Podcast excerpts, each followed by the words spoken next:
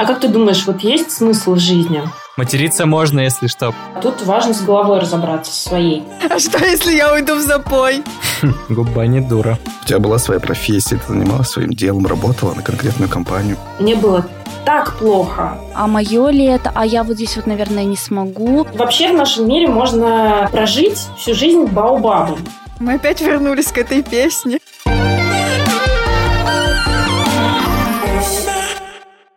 Всем привет! Это подкаст «Я боюсь». Мы вернулись с четвертым сезоном, чтобы снова говорить о страхах, о том, что чувствует каждый, но не каждый готов обсуждать. Меня зовут Кирилл. Всем привет, меня зовут Аня. Привет, я Маша. Всем привет, меня зовут Саша. У-у-у. Четвертый сезон уже мы с вами, и вас становится больше, что не может, конечно, не радовать. Привет всем, кто начал нас слушать на новогодних каникулах. Вообще всех новеньких приветствую. Не забудьте подписаться на нас там, где вы слушаете подкасты. И отдельный привет всем, кто с нами давно. Вам вообще отдельное спасибо. Мы получили много поздравлений, всяких теплых слов от вас, отзывов. И снежиночек. Да, и много снежинок для тех, кто в курсе. И это, конечно, очень приятно. Спасибо вам большое. Давно вы с нами или недавно, обязательно подпишитесь на нас в соцсетях. Это ВКонтакте и Инстаграм. Особенно в Инстаграме, мне кажется, мы более активны. Подписывайтесь там. Если вы слушаете ВКонтакте, например, подкасты, то подписывайтесь там. Там тоже интересно. Смысл в том, чтобы вы подписались, а мы будем вас радовать не только подкастом, но еще разными другими чем? Чем-то. Контентами. Событиями, контентом. Для тех, кто не проматывает, не забывайте, подписывайтесь на нас. Мы есть еще на Ютубе, там мы выкладываем аудиоверсии наших выпусков. Если вам удобно слушать подкасты именно на Ютубе, пожалуйста, подписывайтесь, пишите свои комменты, лайки, колокольчики там и прочее. Ну, пусть не часто, но мы там делимся еще разными видеоматериалами, особыми. Если вы хотите поддержать нас не только своими прослушиваниями, но и материально, сделать это вы можете, отправив нам любой донат. Есть ссылочка в описании этого выпуска. Там все очень просто, легко, в два клика или, не знаю, в три. В общем, нам будет очень приятно. А почему вы не заведете Patreon, спрашивают наши слушатели. Кирилл, это был твой голос. Не обманывай нас. Мы с вас собирали некоторое количество вопросов в конце прошлого сезона. Они должны были войти в наш новогодний выпуск, но не вошли. Но мы их все сохранили и обязательно обсудим в ближайшее время в каком-нибудь формате. Возможно, кстати, в формате видео на YouTube или в Инстаграме или еще где-нибудь. Поэтому подпишитесь. Еще раз вам об этом говорю. Не пропускайте такое. Да, ну и, и по мере возможности читайте статьи на Яндекс.Дзене. Кстати, у нас тут недавно произошло такое событие интересное. Нам предложили продать наш канал на Яндекс.Дзене. Мы не продажные. За 100 тысяч долларов, я надеюсь. Ну, конечно, Кирилл. Я сказала, что этого мало. Мы ни за что не продадим наш канал на Яндекс.Дзене. Поэтому, пожалуйста, подпишитесь уже на нас на Яндекс.Дзене и читайте статьи, которые там появляются. Мы будем очень-очень рады. Я боюсь. Мы начинаем этот выпуск и начинаем его, кстати говоря, с очень позитивной темы. Позитивной в том смысле, что прошлый год запомнится нам не самыми приятными событиями в жизни. И начать этот год мы решили с темы какой-то вдохновляющей. А если к ней добавить еще и вдохновляющего героя, то это, мне кажется, будет особо полезно и особо для всех хорошо. Комбо. Да. Я думаю, что каждый из нас чувствовал когда-либо страх начинать новое, страх начать вообще что-то делать серьезное. Отрывать свою жопу с дивана. Вот, вот, вот это все, да. И любые советы типа... Просто сделай. Да, не бойся. Да, я думаю, что мы можем послушать, что об этом думают те, кто смог и сделал. Сегодня у нас в гостях э, прекрасная девушка по имени Екатерина. Я кратко расскажу, как я ее нашла. Это было в прошлом году, не помню, в марте или в апреле, на каком-нибудь вилладже или еще где-нибудь, я не помню где. Я наткнулась на статью, подборку про русских парней и девчонок, которые живут в Европе, и там как раз у нас, по-моему, еще карантин прям сильно-сильно не начался, а у них прям уже, уже прям по полной. И там была как раз статья, какие-то личные истории, как они переживают карантин. Переживает локдаун. Да, переживает локдаун, у некоторых там свои бизнесы были, у кого-то еще что-то. Я прочитала и наткнулась как раз на Катю. Там были выдержки из ее инстаграма, где она вела что-то типа дневника карантинного и рассказывала, как она справляется. Закрыли рестораны, а она как раз-таки владелица ресторана. И живет она в Лиссабоне. То есть не просто человек переехал, но еще и свой ресторан открыл. Вот это да. Меня, в общем, это впечатлило очень ее история. Я подписалась на нее в Инстаграме и все это время за ней пристально следила, выслеживала. И вот она здесь. Катя, привет. Привет, Катя. Привет, ребята. Мне, конечно, интересно вообще, как так случилось, что ты, русский человек, оказалась в Лиссабоне, да еще и со своим бизнесом. Наверняка все это не просто так. Понятно, что мы уже заглянули к тебе в Инстаграм, Аня нам его разрекламировала. Мы обязательно оставим ссылку в описании этого выпуска. Переходите, подписывайтесь и следите за Катей тоже, но просто хотя бы вкратце для наших слушателей расскажи немножко свою историю. Да, начну издалека. Я из Нижнего Новгорода, и в какой-то момент я переехала в Москву, открыла там свой бизнес, занималась ресторанным пиаром, маркетингом и поехала в Португалию в отпуск на 10 дней. И примерно день на третий я поняла, что мне нечего есть. Не было ни спешлти кофе, ни каких-то сырников, ни панкейков, ни даже жареных яиц и каш, и меня просто вообще перещелкнуло конкретно, потому что много-много лет у меня была такая мечта из разряда бреда. Ох, а вот бы мне попасть с моими знаниями в 90-е, вот я бы там вообще развернулась. Нетипичная мечта для российской аудитории. Я поняла, что это мои 90-е, и меня настолько это захватило, что уже на обратном пути, сидя в самолете, я писала себе там в айфоне планчик, как бы мне переехать и там что-то открыть. Вот, план был очень смешной. Сейчас кажется, что он очень смешной. В тот момент он казался вообще нереальным, но меня вообще ничего не останавливало. Меня настолько это все захватило, что, в общем, через несколько месяцев я уже купила билет в один конец, и это было вот 4 года назад ровно. И я в Лиссабоне. Ну, слушай, по твоему рассказу ты кажешься авантюристкой. Я, да. Я очень даже. То есть для тебя это, естественно, вдохновиться и пойти действовать. Ну, у меня, знаешь, как? У меня отложенное чувство страха. Я сначала такая, вау, круто, вообще офигенно, как вообще никто до меня до этого не додумался. Я в это прыгаю, а когда прыгаю, какой-то момент приходит, и я понимаю, мне конец. Так, и первый раз, вот смотри, ты летишь в самолете, составляешь уже план. И это получается как раз вот эта первая волна, когда тебе впервые в этой ситуации настиг страх начать что-то делать. Так, сейчас скажу. Наверное, когда я прилетела в Лиссабон, а, меня никто не встречал, я никого не знала. Я просто выхожу в аэропорту и такая думаю, Господи, что я тут делаю вообще? А потом была первая ночь в Лиссабоне, был январь, и было жутко холодно, квартира не отапливалась. Я просто не смогла заснуть от страха и от холода, и я лежу под одеялом, я обложилась вообще всеми вещами, и думаю, ну, я что-то вообще натворила, вообще непонятно. А ты сожгла все мосты в, в России? У тебя вообще ничего в России не осталось? Слушай, мне кажется, сейчас такое время, 21 век, ну не надо ничего сжигать, это совершенно не обязательно, никакого радикализма. Но у меня остался бизнес, э, у меня рас... Э, осталась там семья, мама, папа, сестра, там кое-какая недвижимость и даже открытая ИП.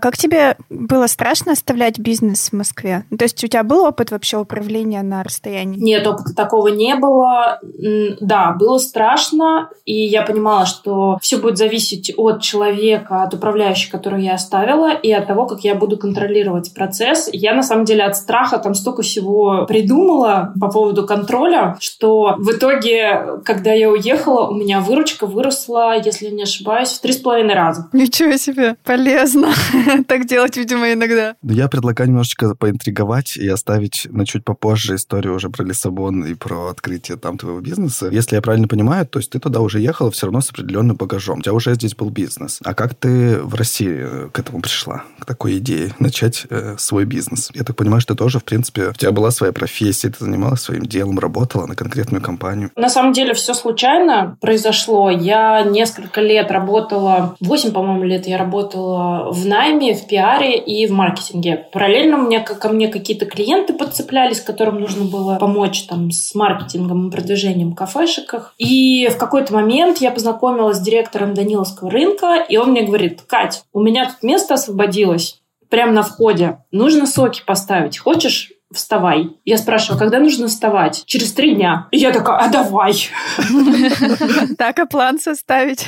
Нет, я сначала сказала да, а потом уже села за план. Потом начала бояться. И, ну, ну реально, очень случайно все это произошло. И потом Даниловский начал развиваться, потом он как-то стал супермодным фудкортом, а мы все там и там и там пережили практически всех своих коллег по фудкорту. И, в общем-то, вот уже седьмой год пошел. Круто, да Да, у меня такой вопрос. Когда ты стала заниматься именно там, всяким маркетингом, пиаром в ресторанном бизнесе, ты вообще сразу поняла, что вот все, это твое, тебе это вообще супер нравится, эта сфера, а ты хочешь в ней работать всегда. Я почему спрашиваю? Потому что мне очень знакомо твое вот это вот чувство, о котором ты говоришь, когда вау, вот это вообще было бы круто. Но у меня начинается после дня двух вот такой вот, э, не знаю, эйфории, я начинаю думать, так, а мое ли это? А я вот здесь вот, наверное, не смогу. А вот это вот мне вообще не нравится.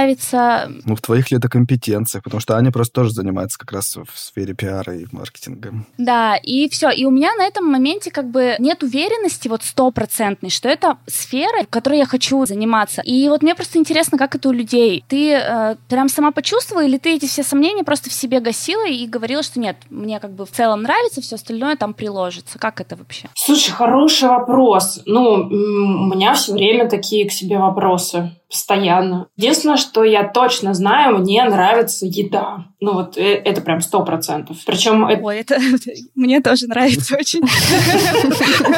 Вот, а насколько, насколько я профессиональный человек в этом, насколько я талантливый, я не знаю. Может быть и не очень, честно говоря, но это не важно. Объясню почему. В какой-то момент мне в голову пришла такая теория, такая идея, которая мне очень нравится. Я ее называю теория проводника. Есть э, там некие идеи, некая информация, которая в какой-то момент у тебя в голове возникает в виде идеи, которая тебя реально будоражит. И дальше ты ее каким-то образом должна привести в мир и воплотить э, в физическом мире. И вот с этого момента начинаются вот эти вот метания. А могу ли я? Хочу ли я? Магнолия? И надо понимать, кто я вообще здесь есть. Когда эго выходит на первый план, чем больше эго, тем э, больше вот этих сомнений когда ты понимаешь, что ты просто проводник вот этой идеи откуда-то из, не знаю, ноосферы, да, которой Вернас говорил, в физический мир, и твоя задача какая? Хорошо проводить. Конец. Все, быть хорошим проводником. То есть не я зажигаю лампочку, не я клацаю на выключатель, я просто провожу. И вот я стараюсь быть хорошим проводником. И сразу как-то все на место встает. Где-то я слышал эту теорию про проводники, она, кстати, очень прикольная какая-то. Угу. Она, конечно, прикольная. И вообще, в принципе, мы, мы любим осознанность. Это тоже очень вдохновляющий всегда. Всегда момент э, разговора с кем-нибудь, когда ты чувствуешь, что человек тоже так это воспринимает. Но ты же проводник проводником, ты получил этот сигнал, ты получил вдохновение, и ты начинаешь даже что-то делать, но ты потом же это должно еще реализоваться в какие-то конкретные шаги, когда ты начинаешь, и ты понимаешь, что я этого не знаю. Или ты начинаешь, и ты понимаешь, что у тебя здесь 10 тысяч трудностей перед тобой открывается. Ну, я вообще такой человек, который, ну, достаточно в такие моменты депрессивный. То есть я сажусь вот так вот, начинаю думать, все. Я опять ввязалась в какое-то ну, дерьмо. Материться можно, если что. Я вижу, что хочется сказать что-то. А, можно? Я ввязалась в какое-то полное дерьмо я просто какая-то дура. Сейчас вообще я каких-то дел натворю, и все вокруг видят, какая я дура. Мамочки, спасите меня кто-нибудь. Ну, я несколько дней страдаю обязательно. А потом вот этого слона, вот эту большую задачу начинаю дробить на какие-то небольшие и просто по кусочку делать. Потому что я в жизни видела кучу людей офигенно талантливых, которые постоянно сдаются. Постоянно. У меня, например, нет особых талантов. Ну, это правда. Я прям знаю это про себя. Но у меня есть талант. Первое, я смелый человек. И второе, я терпеливый человек. И даже если у меня мне плохо, мне нехорошо, у меня нет мотивации, я потихонечку вот это тын тын тын тын тын тын тын тын тын а потом раз и вроде как и само все свалилось на голову. Удача произошла. У меня такой рецепт. Как ты считаешь, вообще человек вот с идеей, да, у которого есть чего-то там, какой-то внутренний потенциал, э, любой человек может в итоге превратить это в бизнес? Или все-таки есть какие-то, э, ну не знаю, типа ключевые качества, без которых ну вообще никак не получится сто процентов? Слушай, любой человек может превратить любую идею в бизнес. Тут важно с головой разобраться своей. И все. Вот прям серьезно. Ну что ты имеешь в виду? В смысле, с помощью специалиста или, или как-то своими силами? Что имеешь в виду? Как угодно. Можно с помощью специалиста, можно своими силами, но это просто дольше. Если ты хочешь быстрее разобраться со своей башкой и начать делать что-то прикольное, надо пойти к людям, которые этим профессионально занимаются. Потому что все вот эти вот сомнения, вот эти страхи, это все как вот русло реки, оно забитое какими-то там кочками, мхом и так далее. Но важность в том, что есть река, есть течение, и все. А вот от этого всего нам надо избавляться. Это неправда. И надо каждый момент времени понимать, что вот эти все страхи это все неправда. Но они могут быть очень сильными, они могут э, тебя настолько пришибить, что ты не сможешь даже шевелиться, утром не сможешь вставать. И важно эти завалы разобрать. Если не получается самому, надо искать специалиста, надо искать какой-то инструментарий. У всех он разный, всем разное помогает. Мне вот в данный момент помогает уже довольно длительное время психотерапевт и кундалини-йога. Вот у кого-то другие какие-то инструменты. В прошлом сезоне разговаривали с девушкой, которая переехала в Голландию, по-моему, да? Куда? В Амстердам. В Амстердам, да, и тоже занимается там, но она не, не бизнесом, правда, а в компании работает, но просто тоже вот э, какое-то действие, которое кажется, ну, таким далеким, таким, как сказать, невыполнимым. А человек берет и делает. И она тоже говорила, что она занимается с психотерапевтом, и что уже некоторое время вот она это практикует. То есть мы периодически, постоянно подходим к теме психотерапии, и мне интересно вообще, какое у тебя было отношение к этому. Ну, то есть это не совсем типично как будто бы для России, вообще психотерапевт, вот это все. Ты думаешь? А мне наоборот кажется, что все сейчас ходят как-то очень... Это популярно стало. Вы ходите, кстати, к психотерапевту, ребят? Нет, вот в том-то и прикол, что мы наталкиваемся на тех людей. Ну, у меня был такой опыт. Я лично тоже часто сталкиваюсь с теми людьми, для которых это стало нормальной практикой, нормальным опытом. Но здесь, наверное, важно еще сказать, что мы не из Москвы и не из Петербурга, мы из Екатеринбурга, тоже не самый маленький город, но в сравнении с Москвой и Питером гораздо меньше. Видимо, сейчас, конечно, уже в медиа-сфере много об этом говорят, куча тоже выходит на Ютубе роликов и всего такого. Но, по идее, вот в небольших каких-то городах, чуть по отдалении от Москвы, эта тема еще пока далеко не такая популярная. Ну, смотрите, вот вам сколько лет? 30. 30, Саша поменьше. Ну да, 30. Угу. Саша, тебе сколько лет? 27. Угу. А как вы думаете, сколько вам до конца жизни осталось лет? Началось. А, Серьезно, вот если взять э, какую-то среднюю продолжительность жизни, Да, я считаю, что я где-то треть жизни прожил. Вот сейчас. Это супер оптимистично. ну это оптимистично, честно говоря. Ты знаешь, что в России мужчины живут, если я не ошибаюсь, до до 65? С моим-то образом жизни, конечно, ну да. Вот. Женщины чуть-чуть побольше, ну, может быть, там 68-70. Мне 36. Ну, вот мне до конца жизни примерно осталось 25 лет. Так. Что-то как-то мало. Ну, окей, это пускай 30, но в лучшем случае 30, да? В, в каком-то вменяемом состоянии, да, в, в активном 25. Ну да, да, учитывая, что это должно быть активное состояние. Я, когда об этом думаю, мне хочется за эти 25 лет сделать дофига. Ну, то есть мне хочется срезать углы. А срезать углы, на самом деле, все в, нашем мире очень много уже придумано. Их можно срезать в том числе там, с помощью психотерапии, каких-то практик, каких-то специальных знаний. И это просто инструмент. То есть это не хорошо, не плохо, не стыдно или наоборот офигенно. Это никак. Это просто какие-то рабочие тусы. И все. Мгм. Да, я согласен. А ты считаешь, что это всем подойдет? То есть всем стоит попробовать? Или каждому свое искать? Вот честно сказать, да. Слушай, психотерапия, конечно, она, э, я считаю, что она подойдет всем, но, опять же, это, к счастью, железной рукой не загонишь. У всех свои резоны. То есть вообще в нашем мире можно прожить всю жизнь баобабом. Родиться, закончить школу, институт, пойти работать, нарожать детей, умереть. И вообще за это время не проснуться ни разу это ок. И очень много людей так живет, в этом ничего плохого нет. Но вопрос, хочу ли я, например, так прожить? Хотите ли вы так прожить? Потому что можно как-то пободрее, повеселее. Нет. Мгм. Мне еще кажется, что отношение к психотерапии такое возникает из-за того, что тебе кажется, что у тебя-то уникальная абсолютно ситуация, у тебя абсолютно уникальная проблема, и никто не может это понять. А ведь если вообще подумать, в том числе, когда мы говорим о страхах, их очень такое понятное количество. Самые распространенные, так они вообще там в десяток может уместятся. То есть, по идее, даже то, что в нашей голове кажется нам таким уникальным и невозможным, с этим сталкиваются многие, через это многие проходили. А значит, как в случае там, с какими-то болезнями, может быть, не самое корректное сравнение, но в случае с тем, с чем сталкиваются люди постоянно и уже нашли какие-то решения. Здесь, э, в сфере психики, точно так же это работает.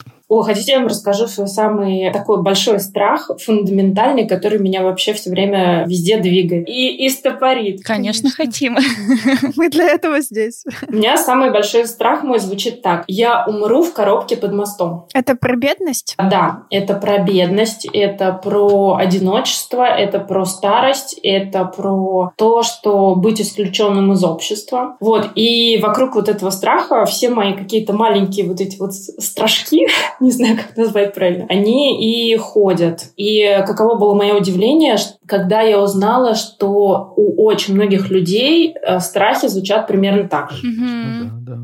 И наше удивление каждый раз, в каждом выпуске примерно такое. Ну смотри, если это ты, то есть ты сейчас перечислил вот этот вот глобальный страх и страхи вокруг него, в том смысле, что для тебя это преграда, и ты сейчас с ней работаешь, да, с помощью психотерапии и всего остального, что ты перечислила. Ну, это, знаешь, я стараюсь к этому не относиться как к чему-то плохому. Ну, то есть это тоже, это часть моей личности. Если я ее знаю, я могу э, в ситуации увидеть, из чего я действую. Из вот этого страха или из какой-то модификации этого страха. Или реально из э, какой-то позитивной потребности. Вот, вот это важно. А не то, чтобы все страхи победить на свете, и потом я стану сверхчеловеком. Ну, не бывает такого. Всегда это с нами, мы люди. А ты пытаешься как-то этот глобальный страх свой победить? Какую-то финансовую подушку сделать, чтобы не оказаться в коробке под мостом? Конечно, я, ну вот э, на таком уровне я с этим работаю, но это больше. Это больше, чем... Ну да, иррациональное что-то, да? Ну, конечно, но это перестало быть моим двигателем. То есть раньше очень часто я многие вещи делала из страха, а это всегда не самый лучший путь. Мгм. Ты, когда действуешь из страха, ты начинаешь совершать какие-то ошибки, себя предавать, и вообще идешь не туда. А когда ты понимаешь, о, я хочу это сделать, потому что мне страшно, потому что я боюсь оказаться в этой коробке под мостом. И э, когда ты вот уже ловишь себя вот на этих вот зацепочках, ты можешь начать по-другому действовать. Это, кстати, классный лайфхак. А в таком случае тогда вот эта мысль о том, что мне осталось жить всего там сколько-то лет, это не действие из страха. То есть это же тоже такой немножечко укол страха, что ты такой вс- встрепенулся, и, блин, так-то надо бы действовать. Слушай, я не боюсь смерти. Но смерть — это плохой мотиватор. Нельзя смертью себя замотивировать.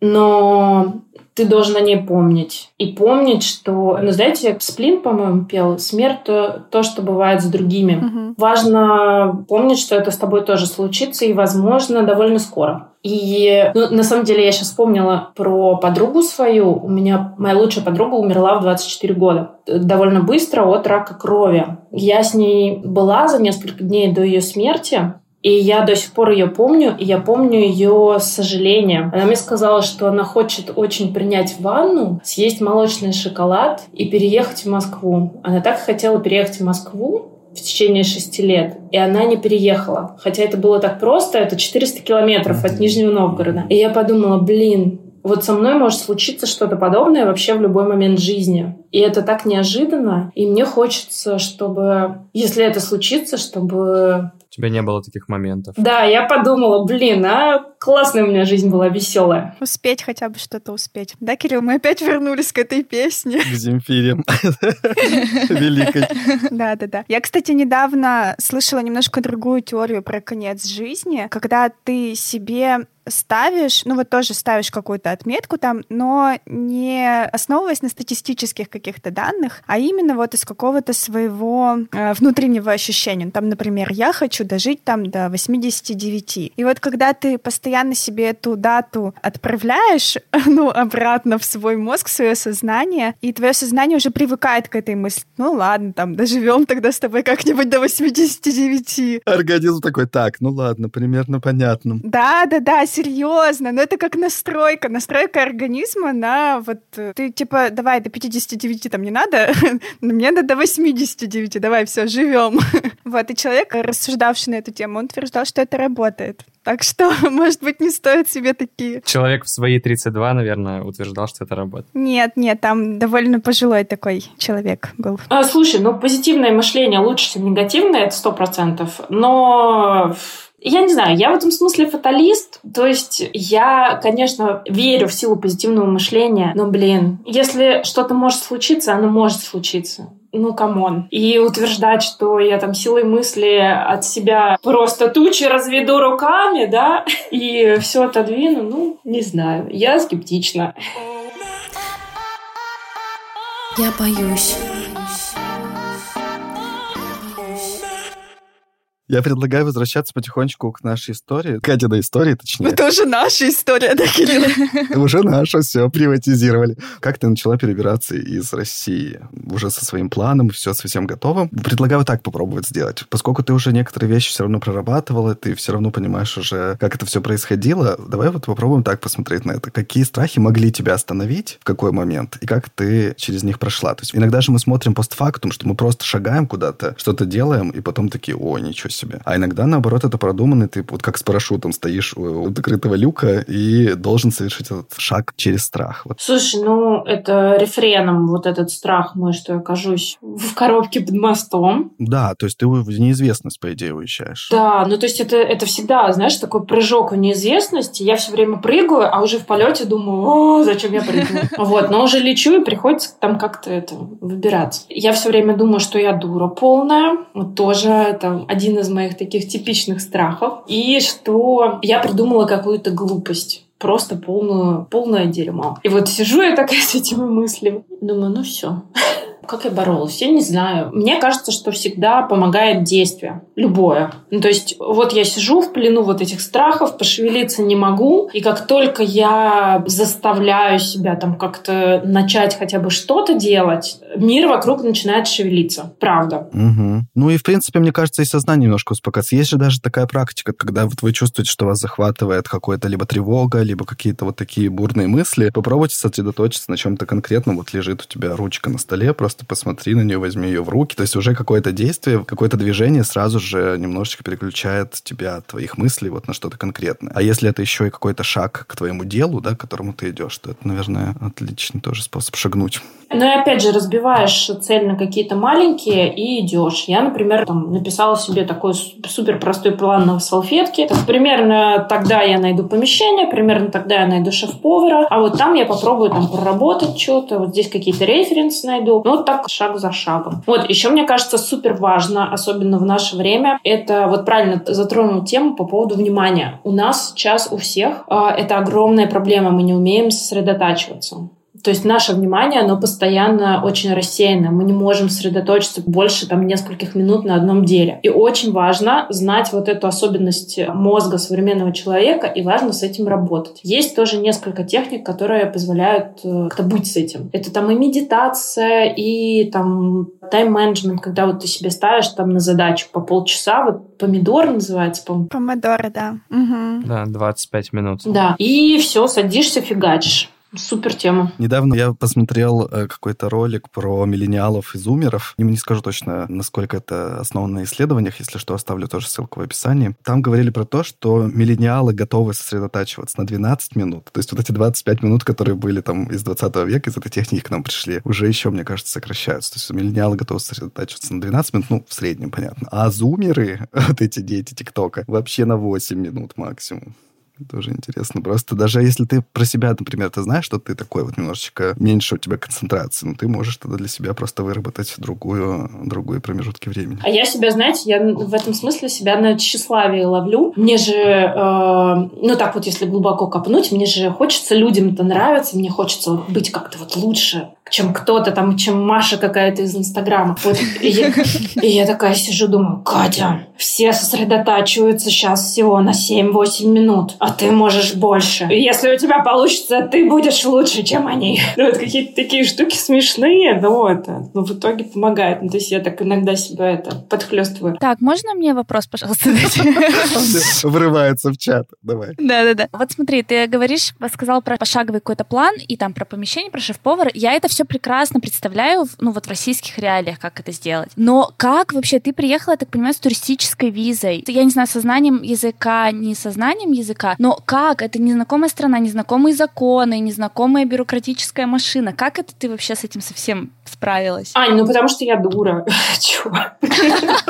Так, понятно. Нет, ну правда, ну вот практически как ты это делала? А у тебя был язык? Ты на португальском говоришь? Нет, нет, нет, только на английском. У меня смешная история была. Я нашла португальских строителей, они на английском вообще не алло. И я выписывала там себе какие-то фразы, чтобы им сказать. Потом утром сидела на стройке целый день, там показывала им пальцем, что делать. Там какую-то клеила малярный скотч вместо разметки. Вот здесь будем вот это строить. Это и в России работает. Мне кажется, что идея вот эта была настолько для меня захватывающей, что она меня вот так вот взяла и протащила через все. Другого объяснения у меня нет. Ну, приведи какой-нибудь практический пример. Вот это очень круто звучит, но вот я не могу идеями как бы мыслить. Я стараюсь мыслить действиями. Ну, не стараюсь, в смысле, это у меня так получается неосознанно. Вот ты приехала, вот у тебя туристическая виза, но ты же по ней не можешь стать бизнесменом. Ну, как, как это вообще? Вот ты это изначально изучила, ты с кем-то посоветовалась, или ты просто поехала, типа, ну и там разберусь, ладно? Я примерно знала, что делать. То есть я представляла широкими мазками последовательные действия и по бизнесу, и по легализации. Мне показалось это реальным, поэтому я решила, что надо ехать. И приехала, и потихонечку начала все это степ-бай-степ. Ну, то есть тебе не, не встретилось чего-то такого, ну, что ты вообще вот, ну, не могла никак э, преодолеть? Ой, ну,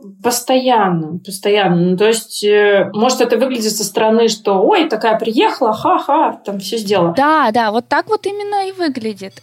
Нет. Ты просто так рассказываешь, кажется, что это, да, было там супер сложно, но тебе это далось как будто бы легко, что ты такая, знаешь, вдохновленная на идеи, на крылышках все пролетело, и все круто получилось. И как вот в кино показывают, знаете, когда быстренько-быстренько строится, там такая вот девушка пришла, раскрашивает дверь красивым цветом, вешает вывеску, и все начинает работать. Вот как будто вот такое есть ощущение. Но ведь в реальности все равно ты проходишь вот через какие-то моменты, когда ты такой, блин, похоже, все. Ну вот это всегда, вот правильно ты сказала про действия. Я всегда говорю, делай, не пизди. И, и вот это, это правда работает всегда, вообще всегда. Ну, то есть ты, когда думаешь, ну все, типа, пора с этим завязывать, пока. Не буду больше этого делать. Ну все, значит, ничего не произойдет. Но мне кажется, что надо, даже если что-то пошло не так, надо, во-первых, держать глаза открытыми в поисках других возможностей и продолжать что-то делать. Даже если кажется, что ну уже некуда делать что называется. Ну вот это еще в карантине. Вот мы, у нас же на самом деле сейчас второй локдаун начался. И я уже, как и мои коллеги, мы уже год находимся в полной неопределенности. То у нас, потому что у нас нет плана на ближайший месяц даже. Мы не понимаем, когда к нам вернутся туристы. Мы не понимаем, когда мы начнем заново зарабатывать. Мы не понимаем, выберемся ли мы из этого вообще. Вот. Но делай, не пизди. Ну, то есть надо продолжать делать, потому что если ты остановишься и скажешь, все, типа, я сдаюсь, ну, значит, значит, дальше мы никуда не пойдем. А если ты продолжаешь делать, как показывает практика, возникают какие-то новые возможности, они могут быть совершенно не такими, которые ты рисовал раньше, но если ты делаешь, к тебе обязательно что-то придет. Сто процентов. Нельзя останавливаться. Я тут подсел некоторое время назад на подкаст, возможно, ты тоже с ним знакома, «Заварили бизнес». Он сейчас довольно такой широко известный. Там э, девушка, которая работала, я так понимаю, тоже в маркетинговой среде, э, решила открыть кофейню. Это была ее такая вот светлая мечта. И она параллельно с этим начала вести подкаст, как она заваривает этот бизнес, как она его начинает, как она ищет там средства, место, поставщиков. То есть она рассказывает все, вот весь свой путь, грубо говоря, весь свой путь рассказывают в этом подкасте. Продержались они один сезон, а потом был второй сезон, где все стало плохо, в том числе тоже пришел локдаун, в том числе там их э, выгнали из помещения, в том числе все не сошлось с ее планом, как она планировала, что они будут расти, как у них там будут закрываться доходы и расходы. И э, сейчас они рассказывают о предпринимателях в стране, делают свою подкастерскую. Я так понял, что она закрыла все точки кафе и сейчас делает бизнес по продаже кофе. То есть они сами там его обжаривают и доставляют кофе. То есть она изменила вообще как бы схему своего движения. И это тоже же какой-то, ну, для меня это какой-то прямо какой-то предпринимательская жилка, вот то, что называется. То есть это какой-то особый тип мышления, потому что он как будто бы очень специфический и совсем вообще не характерен для людей нормальных, основных,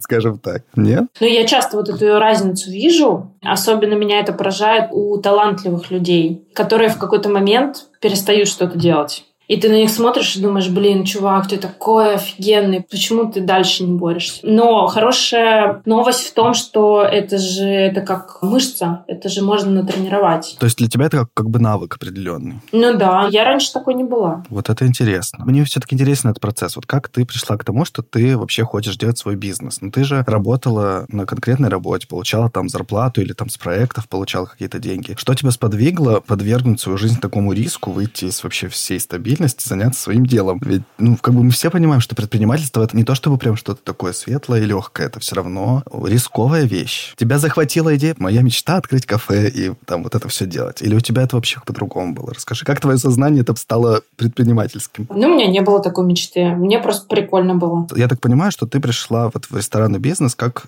специалист в маркетинговой сфере. Ты продвигала как бы эти бизнесы. И в какой-то момент ты смотрел, как эти люди работают, правильно? Смотрел, какая у них там классная еда, как к ним приходят люди довольные, счастливые становятся. Вот что тебя в этом захватило? Ну, я видела, как это сложно, и думала, блин, ну уж я-то вообще в жизни не смогу это сделать. Это просто очень сложно. То есть у меня не было какой-то голубой мечты открыть кафе или стать предпринимателем. То есть это прямо был вот этот случай, когда тебе сказали, что вот есть конкретное место, просто приходи и делай. Да, да. И мне показалось, что это прикольная идея, а не то, что «Вау, моя мечта становится реальностью». Ну, вообще нет. И мне вообще казалось, что какой из меня предприниматель, я, ну, я туповата, там талантами не блещу, а предприниматели — это же такие вообще самые умные люди, у них, ну, какие-то суперзнания, они какие-то такие все невероятные. И они еще уверенные в себе, понимаешь, они как будто бы такие вот пышут уверенностью, они такие, все, я буду это делать, и делают, у них все получается, вот со стороны, когда смотришь. И сейчас, когда мы на тебя смотрим, у тебя крутой Инстаграм, ты там пишешь, что вот я вот так вот возьму и буду вот это делать. Или там у меня вот это есть. И вот мой там проект с э, напитками. И как бы кажется, что ты вот тоже такой человек, а я не смогу таким быть. Вот что в тебе изменилось в какой момент, если ты говоришь, что тебе знакомо вот это чувство, когда ты раньше смотрел на предпринимателей и думала, что они какие-то другие, не такие, как ты? Ой, слушайте, я вам сейчас смешную историю расскажу. Я это поняла после «Дома 2». Неожиданно. Я уже не помню, сколько мне было лет, не, не очень много, но до того момента я была уверена, уверена, что, ну, особенно там прочитав какие-то вот эти западные книги, какие предпринимательское там мышление, вот как они вообще действуют, никогда не сдавайся, неудача — это, наоборот, удача. Я думаю, я вообще не, вообще не про это. И тут я увидела в «Доме 2» какого-то мальчика, у которого был бизнес. Какой-то успешный причем. Я уже даже не помню, какой, типография, что ли, какая-то. И он был такой тупой. И самое главное, что меня поразило больше всего, он был такой ленивый. Так. И я думаю, офигеть, почему мне раньше никто этого не сказал? Что предприниматели это, ну, специально не отбирают из какой-то там касты людей. Элиты, да-да-да. Да, и вот для меня это был какой-то поворотный момент. Так, тупой мальчик с типографией, все ясно. Это супер, это супер. Вот для меня в предпринимательском мышлении, в том числе то, о чем ты сказала вот буквально там некоторое время назад, что ты всегда готов оглянуться вокруг и найти другое решение. Адаптация, да, какая-то повышенная? Да, такая вот более повышенная адаптация, да, как будто бы. Вот что заставляет людей обычно, да, ведь вот ты, когда живешь в своей жизни, у тебя есть определенные страхи, которые мы в том числе перечисляли сегодня. Они прямо, мне кажется, знакомы каждому, кто сегодня слушает этот выпуск. Страх того, что тебя посчитают глупым. Страх неудачи, что я вот сейчас начну, и придется все бросить, и все скажут, ой, ну, Кирилл, конечно, вообще. Страх того, что ты не вывезешь просто какое-то новое дело, потому что ты не очень в нем разбираешься. И вот у тебя этих тысяча-тысяча страхов. Я-то все пытаюсь найти здесь, через что, как люди берут и начинают делать. Ну, тебе же сказали, Кирилл, просто начинай делай. Тебе же сказали, начинай делать. Все, не пи***и и делай. Все, вот же тебе рецепт сказали. Короче, сейчас это, даю установку. Садишься такой, мне страшно, мне страшно, мне страшно. Потом концентрируешься, то, о чем мы говорим, концентрация. Потом вспоминаешь, что ты просто проводник. И начинаешь делать. Конец. Да, да, это, мне кажется, это так и работает. Я согласен здесь. Это точно так работает. Мы сегодня вспоминали о том, как мы начали делать этот подкаст уже три сезона назад. Э, по идее, ведь это так и сработало. Да. Мы люди, которые любят поговорить, обсудить все, накидать все страхи свои, там, все опасности и риски, вот это все, и делать, ну, что, ну, у нас, наверное, не получится. Машина фраза коронная, с которой она начала. С чего вы взяли?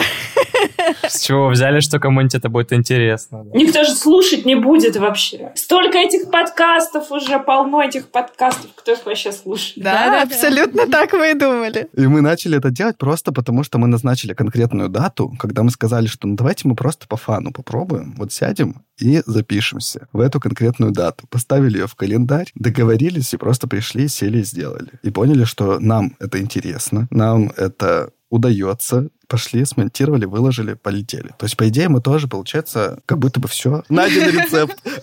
Рецепт найден, просто делайте. Бизнесмены. Нет, Саш, бизнесмены — это когда есть деньги.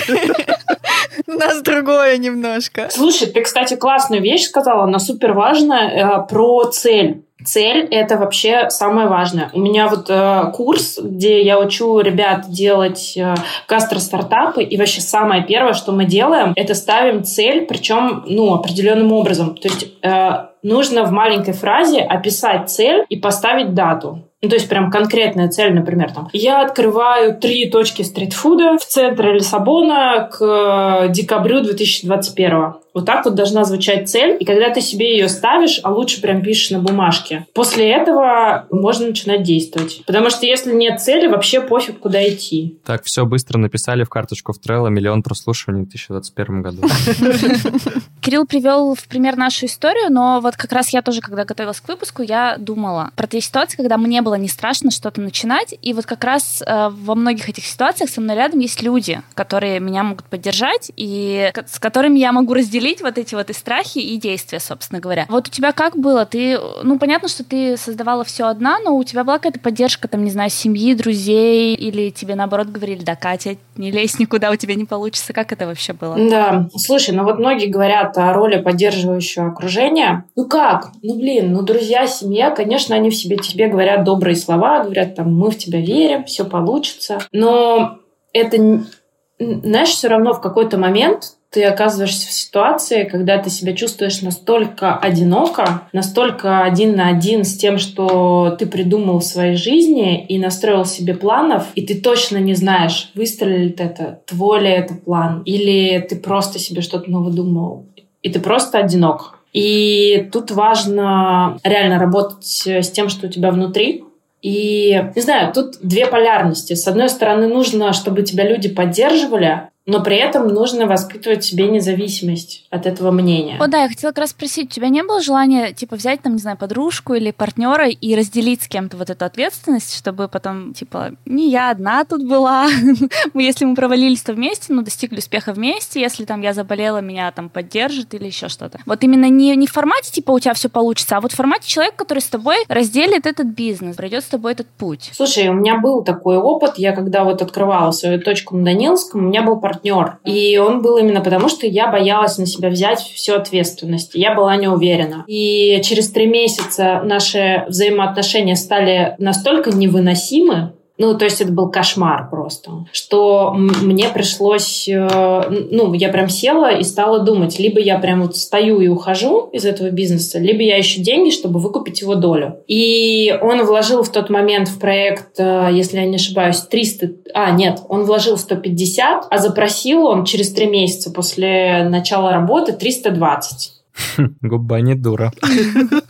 Да, я заняла эти деньги, и я совершенно четко, вот прошло 6 э, лет, я совершенно четко знаю, за что я заплатила за то, что я хочу разделить ответственность. За то, что просто я внутри не была готова на себя эту ответственность взять, и потому что побоялась. Это стоило мне 320. И дальше ты уже пошла по принципу, что ты будешь сама все делать, чтобы потом не X2 не платить, да, никому. Это открытый вопрос. Сейчас я все-таки думаю, что партнеры нужны. Другое дело, что м, нужно грамотно к этому подходить и там, договора, предусмотреть все ситуации, вплоть до той, что м, это сейчас не шутка, там кто-то из нас уходит в запой, кто-то умирает или там еще что-то происходит. И эти вещи нужно прописывать и подписывать. Это важно. Так, нам нужен договор. Да мы с самого начала говорили о том, что нам нужен договор. А что, если я уйду в запой? Не если, а когда снова, Маш, ты уйдешь. Ну, то есть, по идее, жизнь научила тебя брать ответственность на себя э, просто уже вот на практике. Просто видел, что у тебя был пост, по-моему, в Инстаграме как раз про это, где ты первым пунктом пишешь про то, что э, для предпринимателя важно взять на себя ответственность и перестать винить как бы вот свое окружение, там, партнеров или там семью или еще какую-нибудь страну, что это прям какой-то принципиальный момент. Ты знаешь, мне кажется, что это важно не только для предпринимателя, это важно для любого человека, который хочет в себе как-то ну, воспитывать крепкую личность. Предприниматель ты или нет, тебе нужно понимать, что все, что в твоей жизни происходит, это твоя ответственность. Это очень болезненная мысль, и можно долго брыкаться и думать, что за фигня. Но вот когда ты это примешь, и когда ты это поймешь до глубины души, вот с этого момента можно будет просто оттолкнуться и начать вообще по-другому жить. Так, а скажи мне, давай вопросы про ответственность, осознанность откинем. А скажи мне, Лиссабон, как тебе? Ты обожаешь Лиссабон? Я просто был там, я влюбился в этот город. Да, серьезно? Да, очень сильно. Классно.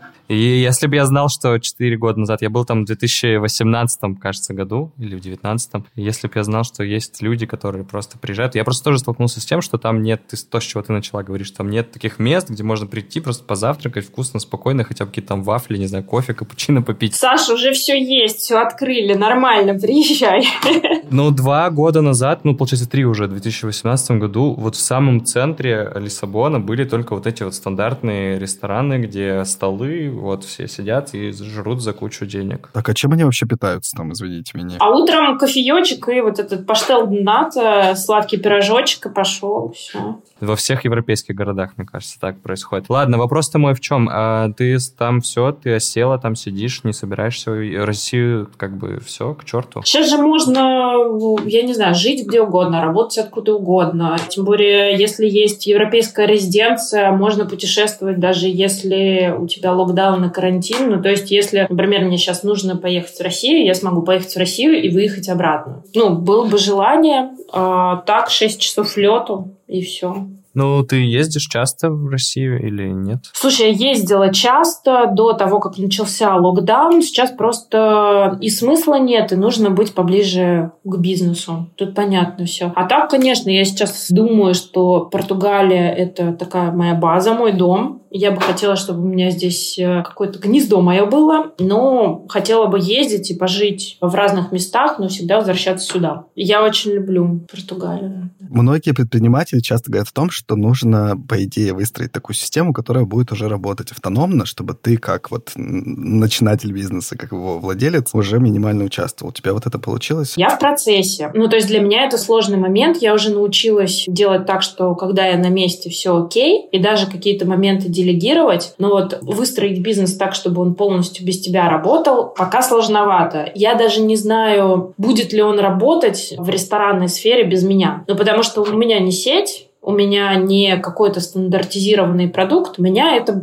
ну, такое более душевное, больше человеческое, и это всегда влечет за собой и, собственно, человеческие ошибки. И если я на месте, я могу какие-то моменты там сгладить, предупредить. Если меня нет, это уже сложнее. Поэтому пока у меня ответа нет. А с российским проектом, в принципе, уже получилось, я так понимаю, раз ты долгое время уже не здесь. Да, но это интересно тоже с точки зрения того, что это ведь тоже определенный страх э, бывает и у руководителей, например, да, делегировать часть какой-то ответственности. Ну и если это вообще твое детище, то мне кажется тоже. Ну да, но тут вопрос, э, что ты готов заплатить за то, чтобы пойти куда-то дальше. Если не готов, это тоже ок. Мне вот на самом деле сложно было, особенно вот здесь. У меня проект здесь больше уже трех лет, и я до последнего времени работала просто очень много. И в какой-то момент стало понятно, что там, мне надо уделять время там, семье, мне нужно отдыхать, мне нужно куда-то ездить. Ну, то есть жить какой-то своей жизнью и соблюдать баланс. И мне было очень сложно от этого отказаться. Но если я хочу двигаться дальше, если я хочу не проснуться однажды и понять, что там мне 50 лет, а у меня бизнес и собака, и больше ничего нет, там ни здоровья, ни семьи, ничего остального. Бизнес, который нельзя еще отпустить ни на секунду. Угу. Да, но это грустно. Вот, если я хочу не прийти к этому, а как-то более весело прожить свою жизнь, то, наверное, придется от этого отказываться и как-то выстраивать систему. На самом деле уже на этот момент могу сказать, что очень вдохновляющий разговор. Но мне еще интересно, как ты перешла к тому, чтобы начать как бы делиться своей историей. Ведь если бы ты не начала делиться, то часть вот этого вот э, вдохновения не досталась бы ни нам, ни нашим слушателям, ни тем, вот, кто уже на тебя подписан. Большое количество людей, которые, я думаю, что тоже приходят вдохновиться и посмотреть на человека, который смог. Я, на самом деле, начала вообще что-то говорить в Инстаграме в том же. После того, как началась пандемия, и мне стало максимально хреново.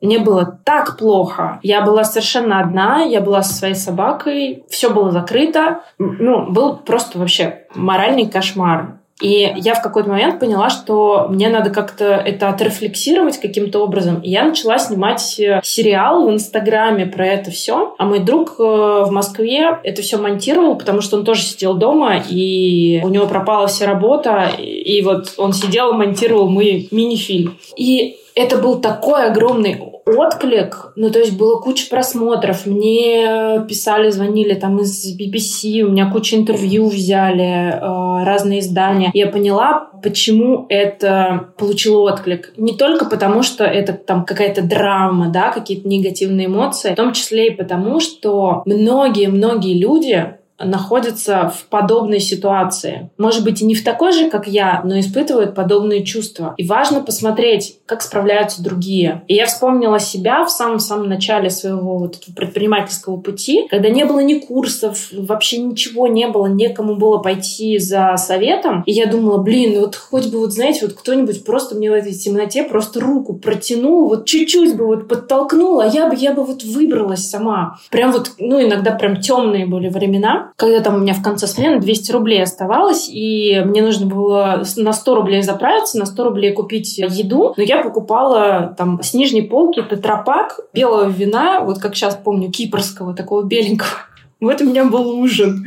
Вот. И мне тогда очень хотелось, чтобы кто-то просто мне вот чуть-чуть помог. И такие люди, к счастью, они каким-то образом нашлись. Их было очень мало, и я так рада, что они мне протянули эту руку и просто сказали мне очень простые слова, научили каким-то простым вещам, которым я пользуюсь до сих пор. И я хочу вот вернуть какой-то вот такой свой, не знаю, назовем это долг этому миру. Мне кажется, что иногда слово, иногда то, что даже мы просто можем прочесть в Инстаграме, может ну, вот так вот это будет щелчок и последняя капля, которая позволит человеку просто перескочить вот эту ступеньку. И я буду рада, если хотя бы одному человеку то, что я пишу, то, что я говорю и рассказываю про себя, поможет.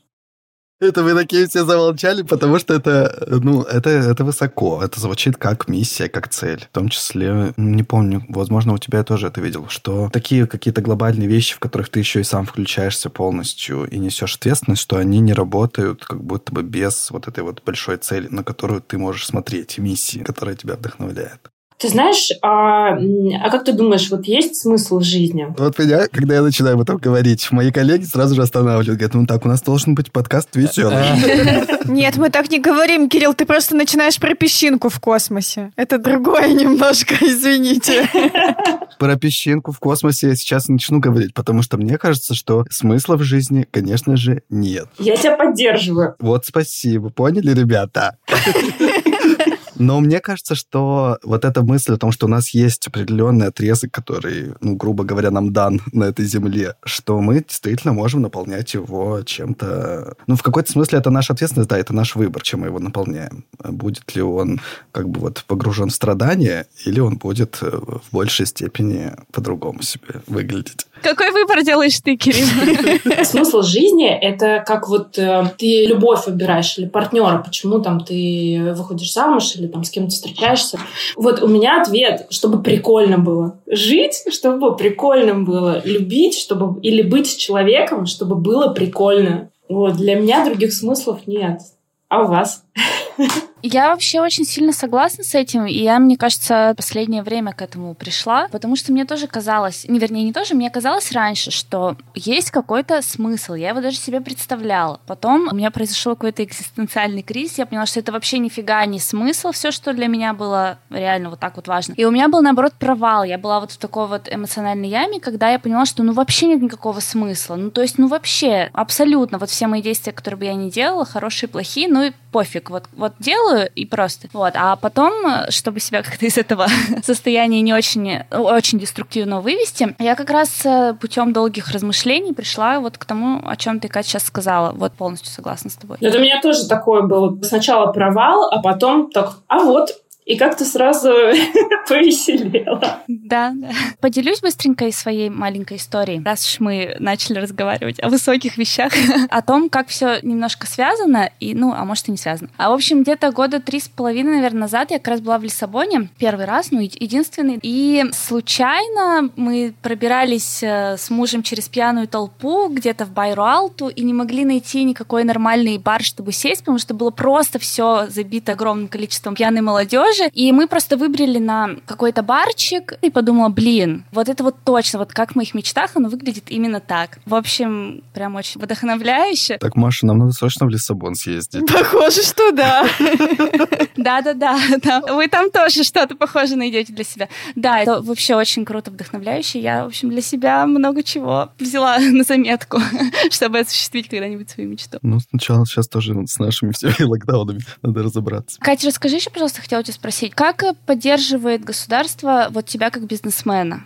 Слушай, у меня есть хорошая выборка, ну то есть я понимаю, как поддерживает государство в России, что происходит, и как поддерживает государство в, в Португалии. А, я могу сразу сказать, в России сейчас ситуация в разы лучше. У нас жопа, просто жопа. После первого локдауна закрылось очень много заведений, просто не выдерживают, и это понятно. Там даже с любой подушкой безопасности там невозможно. Потому что налоги приходят, э, социальные выплаты приходят, зарплату ты обязан платить, даже если ты не работаешь. Вот, и получается там два месяца, и даже если ты был довольно богатым человеком, у тебя все закончилось. Вот сейчас второй локдаун, он на полтора месяца, и, ну, насколько я знаю, ну, моим коллегам никому помощь не пришла, мне помощь не пришла. Единственное, мне удалось каким-то вообще, не знаю, каким-то чудом получить беспроцентный кредит, а довольно крупную сумму, но я его тут же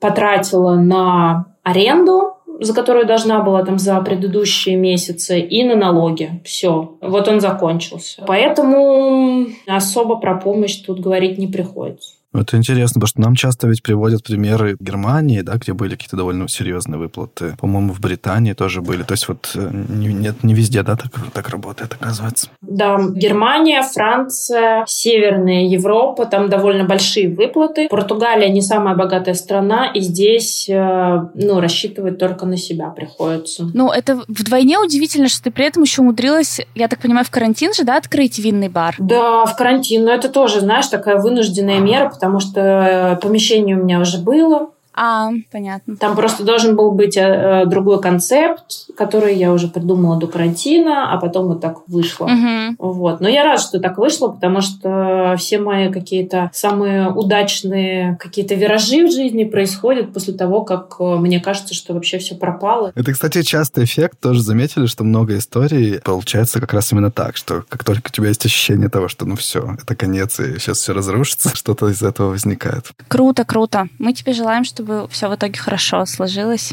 и чтобы никакие карантины тебя, тебе не навредили. Ты уезжаешь из России открывать бизнес за рубежом. Для в моих представлениях порядок там э, цен и бюджет на открытие там какого-то заведения, он должен быть, ну, колоссально как будто бы разным. Это миф в моей голове? Или ты тоже это заранее продумал, поскольку у тебя уже был бизнес, ты прям нарастила себе, ну, тоже какой-то бюджет достаточный для этого? Стартовый капитал. Да. Стартовый капитал, да, достойный. Стартового капитала не было. Бюджет бюджет здесь чуть поменьше, чем в России, ну, примерно такой же. Ну, то есть порядок цифр такой же. Где-то можно сэкономить, где-то не получается. Я просто посчитала примерно, сколько нужно. Важно к вопросу о цели, да. То есть я поняла, сколько мне денег нужно, прикинула, где я их могу взять, э, поняла, что мне их нет. И в какой-то момент они просто начали материализовываться. Капать на карту. Обожаю, я обожаю это. Да, ну это звучит как мистическое мышление, но нет. На самом деле это, мне кажется, это работает так, что когда ты фокусируешь внимание на чем-то, это начинает происходить. Ну, то есть реально вот так вот осветить какую-то тему в своей жизни, придать ей какую-то важность, направить внимание, и что-то там начнет происходить. Вот, и мне предложили деньги, у меня было несколько предложений от инвесторов под эту идею, и у меня появились тоже свои деньги от предыдущего бизнеса, который вот ну как-то раз и без меня и расцвел. Зачем мне там было столько времени сидеть, никто не знает. Это очень круто, конечно. Слушай, ну вот твоя история кажется такой уникальной. С другой стороны, ты же делаешь курс, и я так понимаю, у тебя уже было несколько потоков, то есть у тебя уже есть какая-то выборка, на которую ты можешь посмотреть, ну реально, это ты такая уникальная или есть еще такие люди? Как у, у твоих учеников вообще складывается? Ну так, в целом. Складывается, как у всех на планете Земля. У кого-то получается, у кого-то нет. Но э, так как э, у меня есть уже ну, во-первых, довольно большая выборка, у меня больше, чем 200 человек через меня прошло, и какой-то свой опыт, я понимаю какие-то уже алгоритмы. Этот курс, это как бы не то, чтобы вдохновиться и пойти что-то делать, ты там прям конкретные вещи рассказываешь э, вот в сфере, да, то есть конкретные какие-то, ну, вот эти алгоритмы как раз, инструкции даешь. Ну да, но глобально это моя задача людям немножко голову переформатировать, чтобы они научились немножко по-другому мыслить. Вот. А где они эти знания знания применят. Было бы классно, если бы они открыли кафе. Это вот, ну, моя мечта. Но если для них это будет вдохновением в другой сфере, что, кстати, иногда происходит, что классно, это тоже здорово. И опять же, вот всегда я, когда общаюсь с своими студентами, я все время думаю, блин, чуваки, нам всем надо заниматься своей головой самостоятельно. Это наша ответственность. Потому что, ну, правда, вот в этих алгоритмах, вот по большому счету, это два притопа, три прихлопа, и так работает во всех бизнесах. Все проблемы начинаются, когда мы сталкиваемся вот с этими штуками в нашей голове. Шорами в сознании. Шорами сознания и страхами. Надо понимать, как с этим работать, надо понимать, как с этим быть. Короче, надо записываться на курсы и еще с психотерапевтом приходить туда. Ну, это уже твоя ответственность, Саша, это параллельная работа. Да, да, да. Ну, слушайте, это круто. И мне кажется, что это очень важный посыл. Мы, естественно, по жанру нашего подкаста постоянно упоминаем это, что это важно работать со своими страхами, искать пути и выходы, и в том числе обращаться к специалистам. Но мне кажется, вот сегодня, когда ты слышишь от людей, которые это практикуют, это вообще всегда очень важно. Это чуть-чуть маленечко наша миссия, мне кажется. Наша цель, Кирилл. Кать, спасибо. Очень вдохновляюще. Иногда сложно о некоторых вещах говорить, потому что кажется, что это действительно какие-то азы, какие-то простые вещи. Ну, типа, ну, займитесь вы своей головой. Или там, ну, сделайте вы этот первый шаг. Про первый шаг говорят все, кому только не лень. А вот сделают этот первый шаг и освобождаются от шор вообще гораздо меньше процент. Пожалуйста, адрес ресторана в Лиссабоне, и мы покупаем билет. Давайте приезжайте, я вам еще список напишу. Я просто, правда, без шуток, я вообще очень сильно влюбился в Лиссабон, и это один из тех городов, в которых я снова точно вернусь, и я по-любому-то вернусь, и, может быть, останусь там нахрен жить. Вот. Все, спасибо, ребят, приятно было с вами. Да, спасибо, что согласилась с нами поболтать. Надеюсь, тебе тоже было интересно. Нам было, сто процентов. Очень. Спасибо. Да, спасибо большое. Да, спасибо, Катя. Все боятся, не все об этом говорят. Класс!